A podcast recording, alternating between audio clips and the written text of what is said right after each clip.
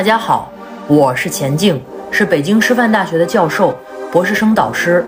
在本周的连线中，从大三本科到硕士研三的同学，再到大龄想要读博，有的人呢坚定的要走学术路，也有的人非常犹豫不决，不太确定自己未来的选择。那么学术这条路要怎么选，怎么走？希望你能够在这期的对谈中听别人的问题，解自己的困惑。老师你好，是这样的，我是一名研一的学生，本来是要回天津上学的，但是呢，还没有回去，因为最近身体出现了一些状况，我有焦虑症跟抑郁症，就是我的焦虑症带给我的躯体反应是比较明显的，就比如说心慌、心悸，还有一些胃不舒服，就是我感觉自己身体上、体能上也跟不上学校的一些课程安排。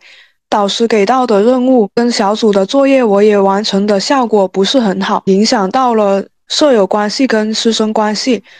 就是我去看了医生，然后医生说建议去休学，辅导员也建议说去休学一年，但是我很害怕呀，老师，我怕我休学一年之后那种不确定性给我带来的更多。我有点不知道怎么去选择。你现在休息多长时间了？我们已经开学两个星期了。我给你表达一个人生观，再表达一个科学的建议。首先就呃非常感谢你的信任哈。你如果相信我这个老人一句话呢，就是留得青山在，不怕没柴烧。先调整自己，先休息。心理病也是病。啊，咱是需要帮助的时候，这不是弱者；需要帮助的时候接受帮助，需要休息的时候休息，这是非常强者的标志。所以呢，呃，我同意医生给你的建议，要好好的去休息，同时呢，积极的去就医。不要嫌麻烦，也不要觉得哎呀，这我去了又没啥用，那也没啥用。你不懂，你不专业，所以说还是要积极去就医，遵医嘱，对吧？然后，但是呢，他你可以去的频繁一点，比如说你有药物干预的话，或者其他干预的话，它中间可能涉及到一些调整，所以说你要及时的去按照人家建议的这个频率调整你这个东西，就不要嫌麻烦。嗯。明白吧？在这个过程中，也不是说休息就是在家躺着，咱也学过点东西，该看文献看文献。如果你觉得，哎，我每天可以看一个小时文献是开心的，那你就看一个小时文献。然后再出去溜达溜达，看看花儿，看看草，是吧？溜达个半个小时、一个小时啊，再闻闻什么香薰，再闻个半个小时。根据人家这个医生的建议，是吧？该干嘛干嘛。咱们给自己每天弄得调理一点，然后同时呢，该就医就医，该休息休息，充分的体验这一段时间的你。嗯，就是人生啊，最后啥也不剩下，就是一个体验。所以说，这种体验也是一个非常宝贵的体验。我们不要嫌弃自己。好。好吧，嗯嗯啊嗯，然后不要有那种哎呀愧疚感，我怎么休息了？哎呀，我的师兄怎么了？然后什么师姐怎么了？同学就怎么怎么了？嗯，对你千万别别害怕这个。我自己当班主任这么多年了，我还当本科生班主任、研究生班主任，我也当过。然后我不仅鼓励去同学，如果说需要休息休息，我还说家长啊。我们曾经班里边有一个同学，他脊柱侧弯，然后做一小手术。他爸就每天啊跟他说你好啊，你要什么什么好啊，然后最后说你好好学习呀，然后他就呜呜跟我哭说钱老师我都这样了，我爸还要让我好好学习，然后拿起电话就把他爸骂了一顿就是什么时候了，人都是这样的，你活这么这么这么大岁数，你没明白吗？他爸可能当时四十多岁吧，是吧？孩子上大学，这个人最重要的就是身体健康，身心愉悦。以后你不管是谁，这个都是前面的一，对吧？我们都听过这个道理。那其他那个多少多少多少那个零。那都是后续的，我要没前面这个一，那你不是大傻子吗？是吧？我说你指导不了你孩子，别每天在这儿在这叨叨。你是为了缓解你的焦虑，不是为了去缓解他。人家能考上北师大，人家需要你一句你好好学习啊，人家都靠你说出来考上北师大的。然后 他爸是那个地方上一个可能是体制内的一个小小小小领导，然后在那儿，嗯嗯，对对对，是是是啊，呃，对我记住了啊，老师你记住，我说你记住没有？我说记住了，我说对，你要为了孩子好，你就要记住，不要叨叨啊。他说好，好，好，好，我知道了。这就是我当班主任觉得干的非常有成就感的一件事儿啊。嗯嗯，就是一样。我觉得呢，呃，你也是，你自己是这样的。然后，而且呢，人就是不要去听别人怎么说，就哎，我影响了跟谁的关系了。人最重要的关系始终是一个原原关系，就是跟自己的关系。你只有跟自己处好了，自己把自己整明了白了，整舒服了，才能有跟别人好的关系。嗯，好的，老师。对吧？祝你度过这一段时间。大家一样，就是我们每一个人都一样，不管你有什么金钱，有什么地位，身心健康都是第一位的。这个就是要怨这个社会，是吧？它太浮躁了，它不仅要求你进步，它还要要求你表演进步。但事实上，有时候我们真的是累了，心累了。身体累了，这时候我觉得就是可以停一停，就是每个人都有这个权利，而且是我们值得一点休息。所以，当我们休息的时候，你要充分的享受你的休息，千万不要，哎呀，我是不是又落下了啊？然后我吃东西的时候，哎呀，好愧疚啊！这个我的妈妈在老家也吃不上，就你吃就好好吃啊，享受当下的每一刻。田老师您好，老师就是我是一名医学就专硕的一名研究生。然后就是感觉平时上完班之后回家回去就非常累，然后只能就是躺着啊玩玩手机或干什么其他。但是，呃，我就感觉自己有想去，就是比如说干点其他的，学点科研啊或者什么什么之类的。但是过程就是对我来说就是非常的艰辛。就每次我想打开书，然后我就一直会在电脑旁边就坐很久，然后这边最后其实就什么都没有干，然后就感觉到嗯一直不太能够推动自己这种。学校交什么材料什么什么之类的，我也是会拖到很晚才去弄这种东西。好像我只要只能就是快要逼到那个很急的关头来，我才能就是啊慢慢的去处理这件事情。但是那时候就心情就特别的慌了，然后可能处理也不是很好了。我也想改变这种状态，但几乎每次都感觉到是这种后面很火急火燎的状态吧。最主要是这两方面。你们医学的话，是不是每周是要去上班的呀？哦，对，其实它就相当于是一个规培的一个状态，然后，嗯，它就所以就感觉就是，比如说白天到，呃，白天你管理那个之后，你就感觉到会比较那种很累，然后回去的话就感觉没什么精力去干其他事情，但是你又会觉得哦，好像别人也也有在跟你经历同样的事情，但是别人好像又，呃，就是在看文献啊或者搞课题啊什么什么之类的。嗯，那个你们这个白天是指的是从周一到周五，还是就是什么样的强度呢？早八晚五？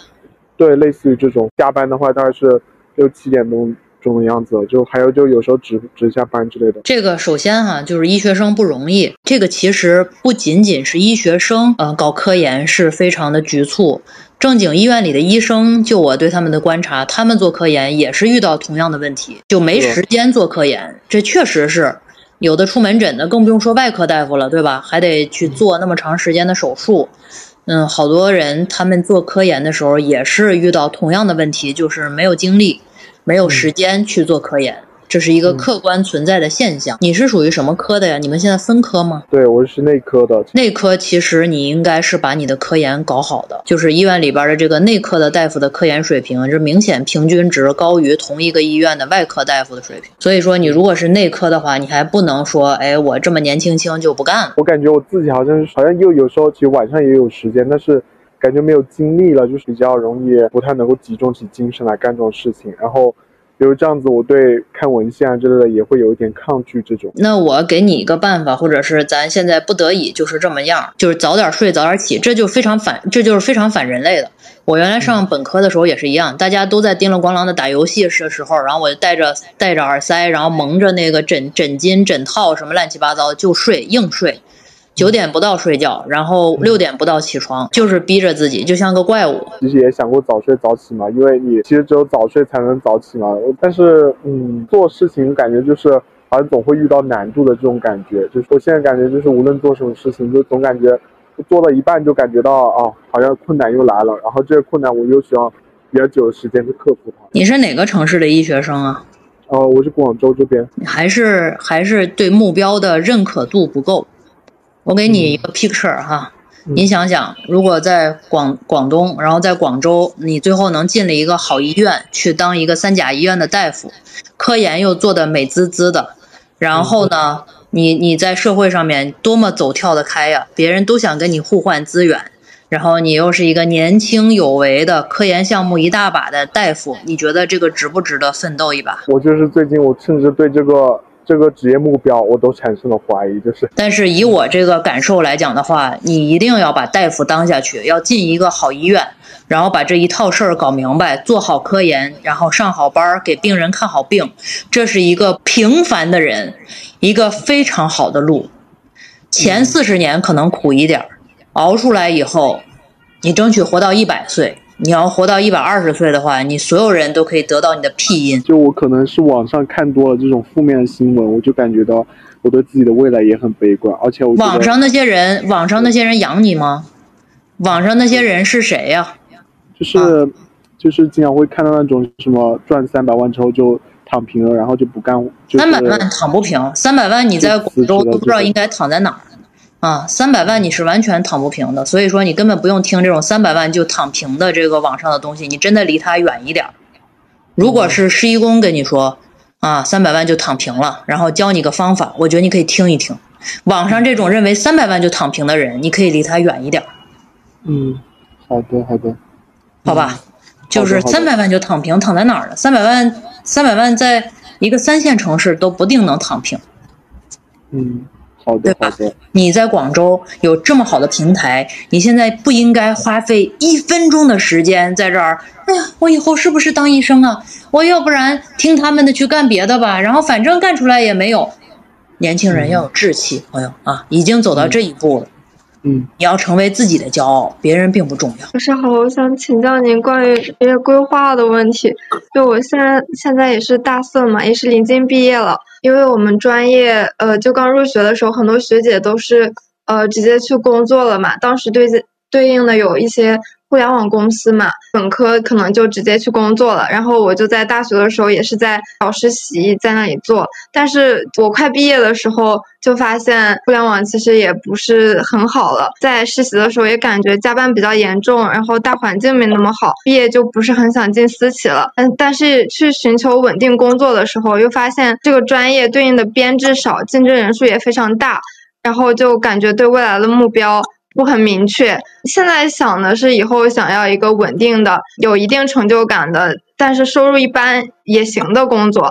然后就想着可能会有以下几个选择，想让老师帮忙参考一下。就是可能是嗯考公考编，然后因为是有长辈建议嘛，就专业对应岗位少，可能先去。嗯，做那种什么幼师之类的，然后几率大一些。有编制之后再去考其他类型的编制，但是感觉幼师真的不是自己喜欢的职业。还有就是先去私企工作赚钱，赚赚一定的钱之后再去呃再去出国读一下书，然后找一个。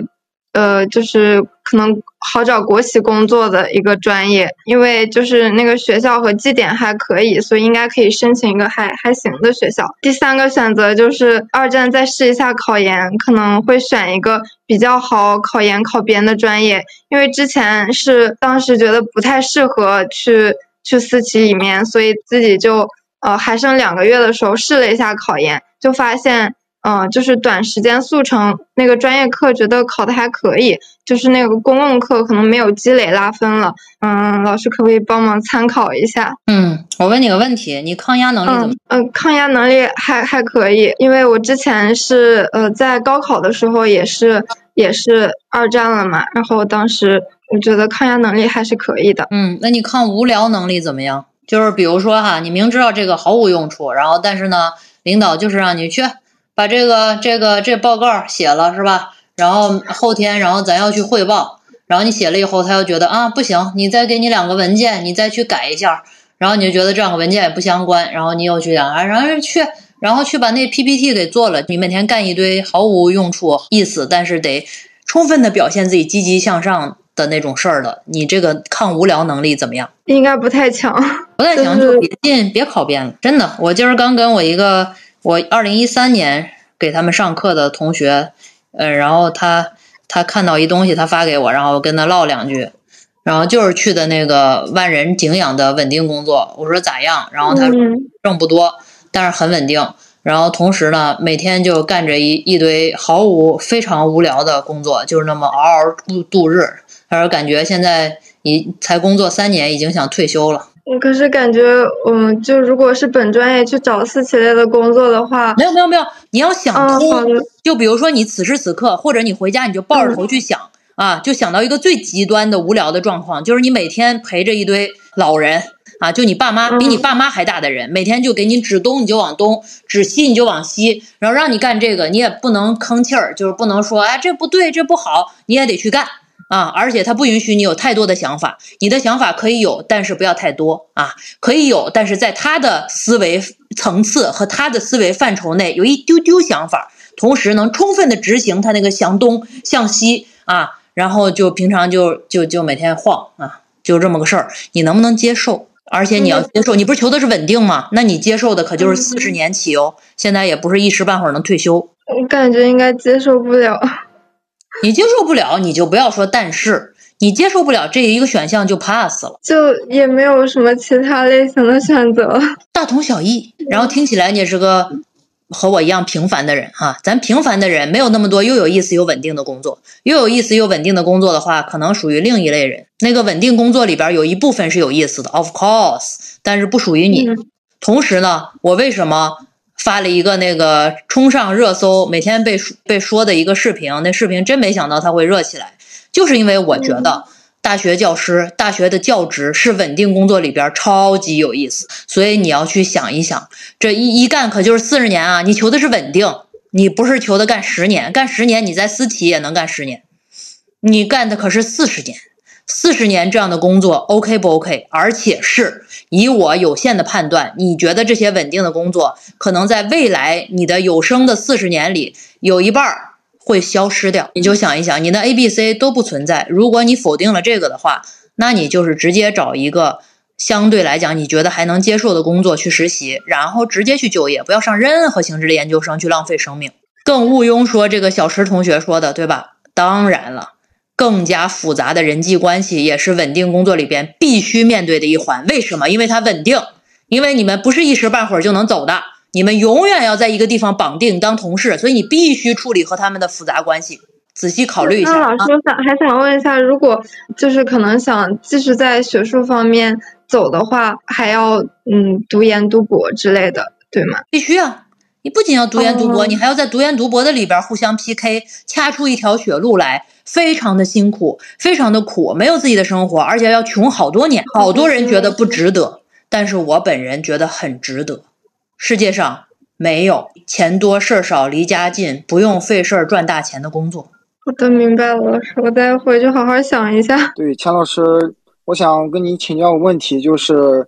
呃，如何提高这个多线程工作的一个工作效率？呃，我觉得首先是这样的哈，我给大家说过每天三件事法或者什么两件事法，就是你每天把最高的精力留给你最应该做的事儿，对吧？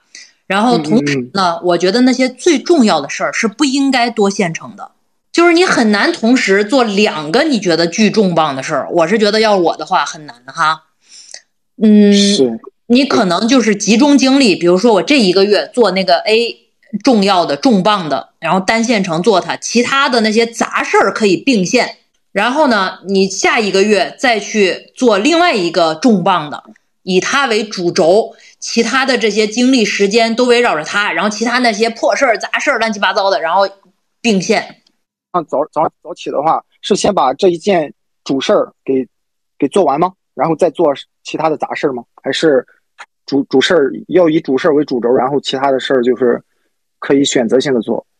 那取决于你的精力分布状况了。比如说，要是我的话，那可能我就是先集中把那个主事儿做了，因为太多人找我了。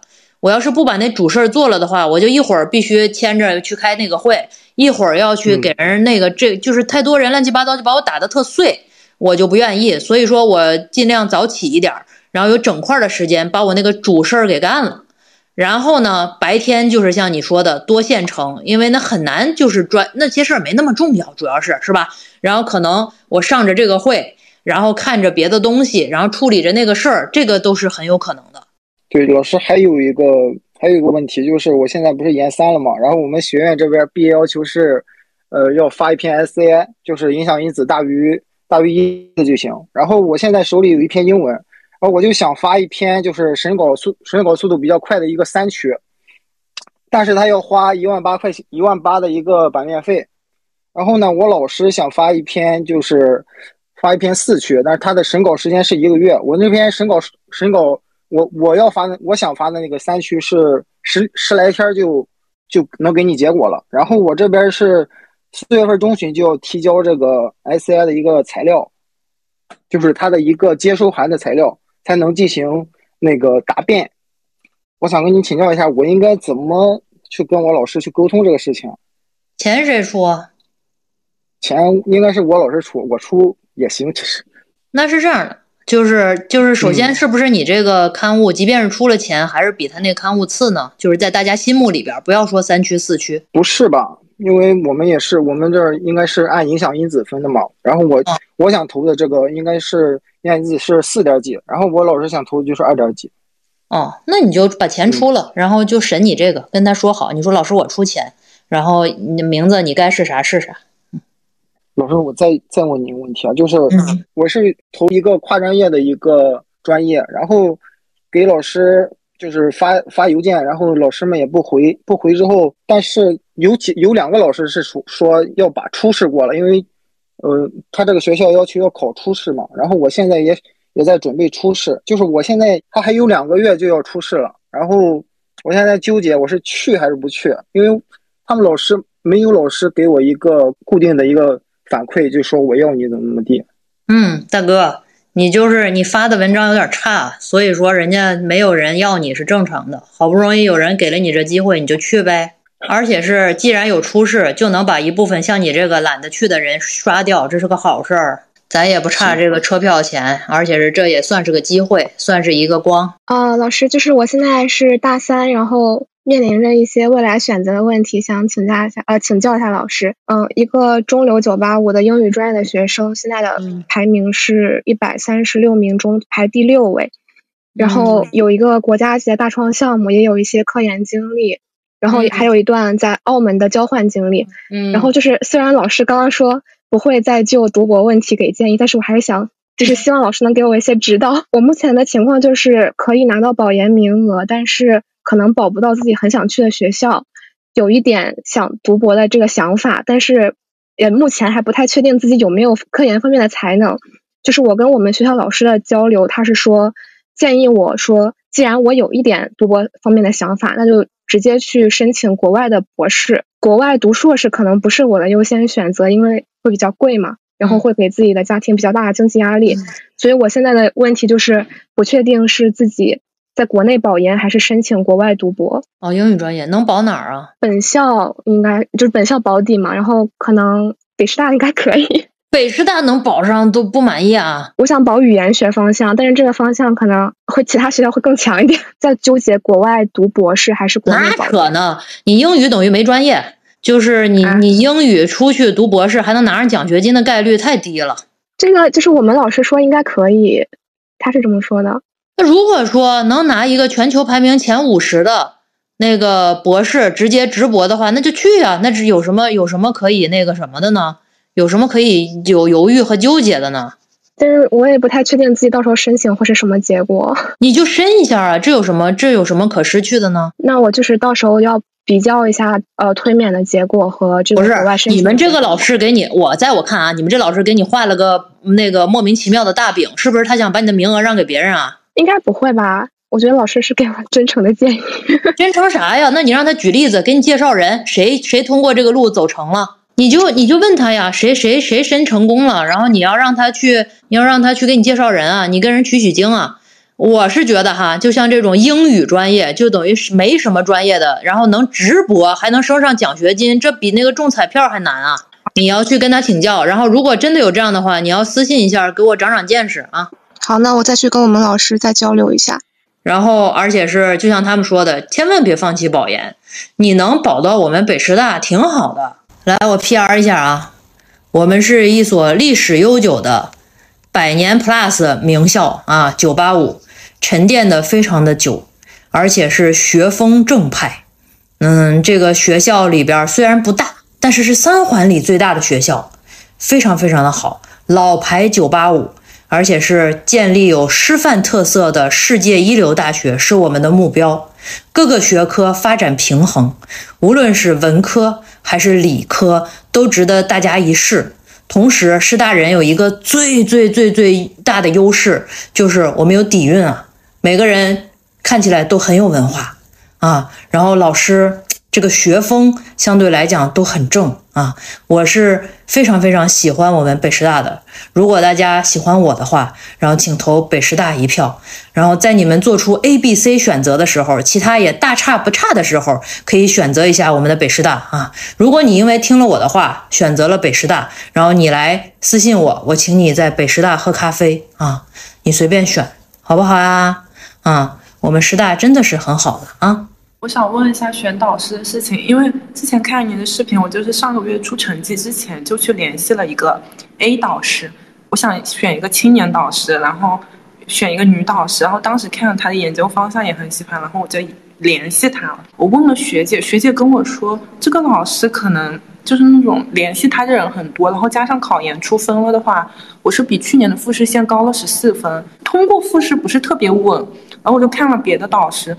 嗯，那个 B 导师的话，他是不是青年导师？然后是个男导师，但是他的研究方向跟我现在学的比较相符。他研究那种电子商务之类的。然后我本科就是学电子商务的。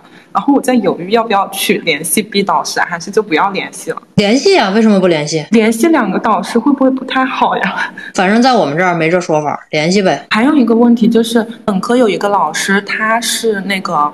之前就是那个学院毕业的，然后我当时找了他，他帮我去找了那个 A 导师的学生，已经加了微信了，就是会不会有点尴尬？就是你自己觉得尴尬，我觉得不尴尬。你也没确定，也没怎么着，他也没说百分百要你，为什么不能联系别人呢？似是非是啊！我要回答你这个问题。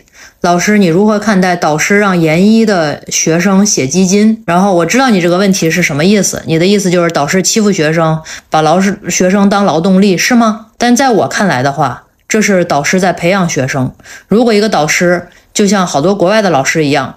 捂着遮着掩着，把你当成一个契约关系的真真正正上面契约关系的学生，什么都不带着你做，什么都不让你看，什么都不让你参与。我请问你在读研期间，能对学术和科研这个职业综合来讲的话，有什么概念呢？同时，我们每个人在一个课题组都是充分的享受了这个课题组的资源的。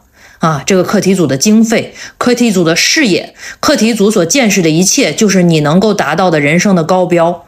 那么，我们每一个人给这个课题组做一些贡献，有错吗？我觉得是应该做的贡献，不是导师让你写，是你应该争取去写的。啊，我是这么看这个问题的，不要一方面想让别人尊重你，另一方面从一开始就觉得自己好像被当成工具人，是很委屈的一件事儿。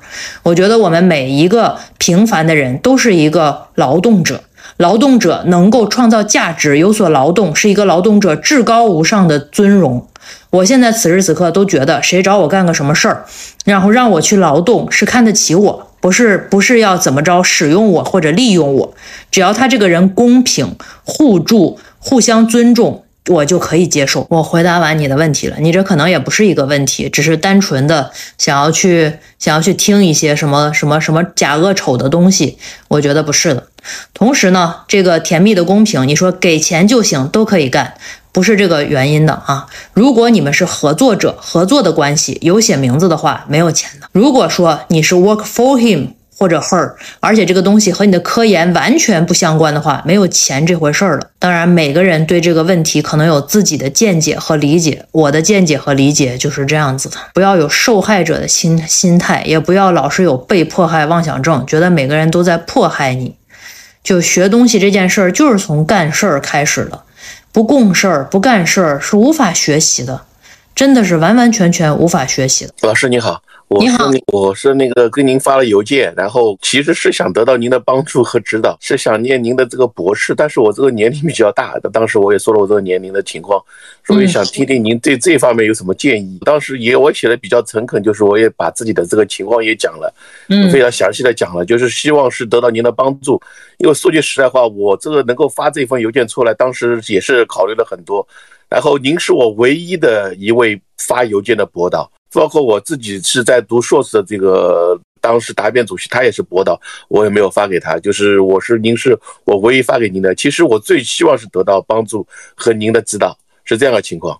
刚才呢你也说了，就说他们那个有很多的对口年龄也比较大嘛，我就说一点，我也得感感受。其实他们这些呃觉得这个事情做了，哎呦好像是老师欺负你啊，或者是没有给你钱啊。其实，在职场我们根本就不会觉得这是一件事情，因为。有时候是你不得不多做，有时候在职场的这个你受到的这个 PUA 也好，受到的欺负也好，远远大于你在学校里的。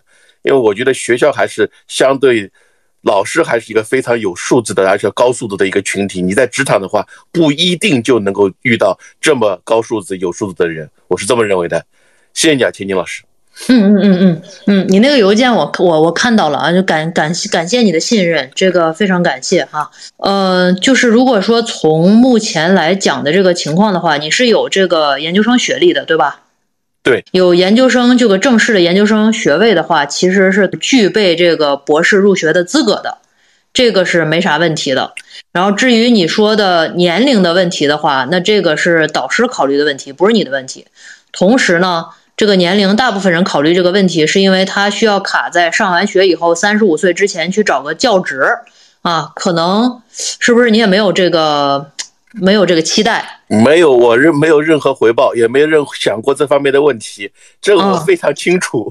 天津老师，就是说说句实话，就像我自己想的，我只是想回到学校再去念一念书。其实就这么一个非常淳朴的想法，因为因为不现实，因为其他的任何想法都是不现实的。这个我想，我这个岁数的人也不会完全没有考虑清楚。如果你这么想上博士，然后又是这样一个这个呃四十七岁是吧？这个年龄情况的话，其实我觉得哈，你又是一个。这个有见识的一个成年人，我觉得你可以出国去读。出国的话，那个家里面没有这么多的，就是说资金让我去出国。另外一点的话，我也不想花费很大的这个代价去，因为只是想读个书。第三个呢，我觉得就是说，国外不一定就一定有国内的好，因为很多的可能是他去国外镀个金啊，希望拿个教教职，而我就纯粹单纯的去念个书。其实对我来说，在更好的，我觉得应该是在国内去读。就国内找一位比较好的导师啊，呃，或者有几位好的导师，真真心心的和这些导师坐下来研究一些东西，我是这么想的。然后现在这个国内的情况是这样的，就是每个人呢，每个导师呢，一不是每个人都能带博士，第二个呢，就是能带博士的人里边，最多每年也就一个名额，而每一个人身上都扛着非常重的科研重担，所以说呢。基本上来讲的话，每个人招一个博士的时候，都是对这个资源的分配是非常具有审慎之心的。就是他希望这个人又品德好，对吧？这一点我相信您肯定没问题。同时呢，他需要能有够有非常丰厚的科研产出。呃，这一方面我觉得我会努力，但是说可能在一些呃接受事物上啊，包接受知识上，或者是在反应上。毕竟要大我同年龄的这个二十多岁了吧？我也没跟您讲，我那时候考英语的时候是痛苦到，呃，自己打自己，因为怎么做都就没就没必要哈。但是我是咬着牙咬着牙挺过来的。说句实在话，这个我这个过程确实都是咬着牙挺过来的。但是我自己觉得我还是有这个呃信心去念的。但是。您说国外博士，说实在话，我真的不考虑。一个是出国，呃，完全把家庭放弃，我觉得这个我不能接受。第二个，这么高的费用，我觉得对我来说没有任何意义。第三个的话，我觉得国内不比他们这些什么马来西亚、韩国的这种他的这个呃这这种博士更差嘛？国内呢确实是比较歧视，这是确实的。你大龄的很多都很歧视。他不是歧视。我再说一遍啊，我趁着你这个话说一遍。这不是歧视大龄的，而是要公平对待每一种年龄。就比如说您年龄大是吧？然后同样一个人，他同样的，咱们抛开年龄这个因素，一比一去 PK，我是一般这么去处理的。我不太会觉得啊，你不要觉得因为是年龄大不要你，可能是因为其他的能力不足而没有要。那没关系，就是老师您可以如果适当的话给我回一份邮件，就是我需要补充什么，需要做什么。我相信，因为二一到二二四年嘛。那么今现在是三月份，等于说还有七呃九个月的时间，我相信我有这个毅力，能够达到您认为我能够跟您呃见一面的这样一个程度。我可以咬着牙齿挺都能够挺过来。我当时你想，我四十七岁硕士毕业，你四十四十五岁的时候参加统考，你想我这个是相当相当难的，那时候记性也不好了。你说最起码单词都忘记了，您说是吧，金金老师？就这样咬着牙我也过来了。所以我不怕苦，真的不怕苦。就像我最后在邮件里面讲一样的，我想最后能够圆自己最后在死之前的一个梦，因为我一直觉得人这一辈子不是钱，也不是什么东西，而是我当我自己在死之前回忆自己一生的时候，觉得我去做过了，努力过了，我想干的事我都基本做到了，所以我可以笑着去说见上帝也行，下地狱下地狱也行，都无所谓。我觉得这样的我是最快乐的。那不是你一定要有多少钱，钱生不带来，死不带去，我是这么认为的。说实在话，我们这种人已经对很多东西可以说是已经看看看透了。但是对我来说，每个人的追求不一样，很多人追求钱，呃，更多的这个更好的生活。但是我觉得我追求的是，我想圆自己最后一个梦，但是肯定是很难的。这如果想过，肯定是很难。但是难，那我们这种人不怕难，就是咬着牙齿上。我知道我这一辈子二十多年这个职场经验，呃，难的时候很多，我笑的时候很少。像那些小朋友说什么，导师让你写个东西弄个什么东西，我觉得这都不是事了，已经。可能他们没有经历过，像我们这个人生这个这个这这个人生的这这这条路，所以这是真的是不是事。你要有的时候你碰上一个素质差的领导，这个是痛苦，让你痛苦的都睡不着觉。这个。嗯，这种压力他们都没经受过，所以我们都是这么熬过来的。所以我觉得，学校一直让我认为是最干净的，呃，是最好的地方。不管哪个大学，就不要去看外面好像有很多负面的东西，好像呃有些什么确实不太好的教授啊什么。但是我始终认为学校是最干净的地方，老师是肯定是为你着想的，我是这么认为的。我们还是八十年代的学生，八十年代的这种。比较单纯的这个对学校的认为，谢谢你，田静老师，感谢你的信任哈。那个同时我再补充一点，除了除了这个名额少以外，我还有一群自己每年培养起来的两个学术研究生在等着上博士，所以呢，呃，我基本的想法就是给大家一个公平的机会去双向选择一次，然后互相去 PK，但是也不会因为说谁的承诺更多而去。更倾向于谁？最后的话，咱们还是一比一去能力 PK。好的，没关系。那感谢你哈。机会就行了。现在啊是大三，啊也是在准备，像之前那个同学一样，也是在准准备保研的事情。就是首先第一个问题是我目前还没有下定决心读博，然后也不知道读博要面临着什么，但是我不会抵触它。然后我对科研其实也十分感兴趣。呃，首先就是我有个研究生的女朋友，她十分支持我读博。然后又因为她比我大嘛，然后所以我有考虑过，呃，两个人未来的发展，呃，动过一些读博的念头。我觉得犹豫在于对于读博的未知，然后可能同时受到了互联网的影响。那所以说，我我想问一下钱老师，你呃，作为一个博导，呃，对于。我这个本科生有什么建议吗？然后实际上，呃，我这读博对我这个专业是有很有好处的。其实我之前也问了很多个学长学姐，包括，啊，也问了很多个老师，他们都说，呃，都挺建议我读。好，这是第一个问题。那我先回答你这个问题吧。你是准备保到本校吗？呃，我是准备保到外校。保到外校是吧？然后我觉得像你这种情况的话，最好就是找一个中等偏上的导师。但是这个事儿呢，又说回来哈，我知道好多人都遇到同样的问题，我就多说两句。就是这个导师极佳，像你们想象的那种，就是每天春风化雨的对待你，还没有任何的活儿，同时把什么路都给你铺好的导师，在这个世界上存在的很少，可能也有。嗯。但是极少，大部分都是也是和大家一样的，具有各种各样缺陷的普通。所以说呢，只要找一个人本质上不坏的导师就行。同时呢，如果我找导师，我期待的是他有点能力，有点折腾劲儿，有点想法。就是你如果你在特别有想法的年纪遇到了一个已经佛系躺平的导师，这其实挺烦的。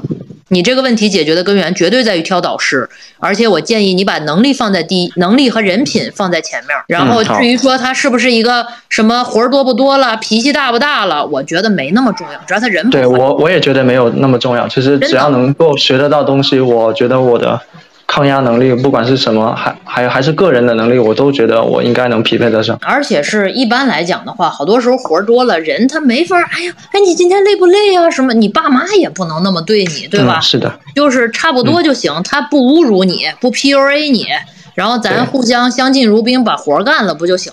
啊啊！然后老师第二个问题是，我这专业是医学的一个小专业，它叫演示光学。然后它它不会像需要什么规培证或者什么，然后它也不用怎么接触病人。那他现在由于改制了啊，他就是他自己硕士由学硕改只改为专硕，然后就是没有学硕啊。然后现在我我这个专业我是可以报眼科学学硕或者是演示光演示光专硕的。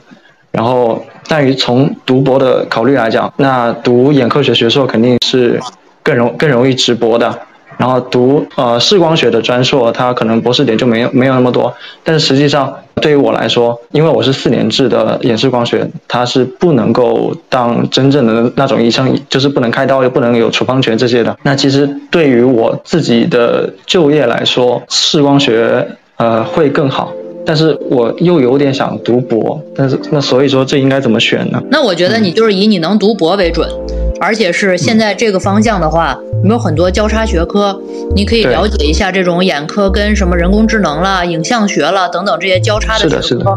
这些学科的话，我都访过一些创业者，做的是相关这方面的东西。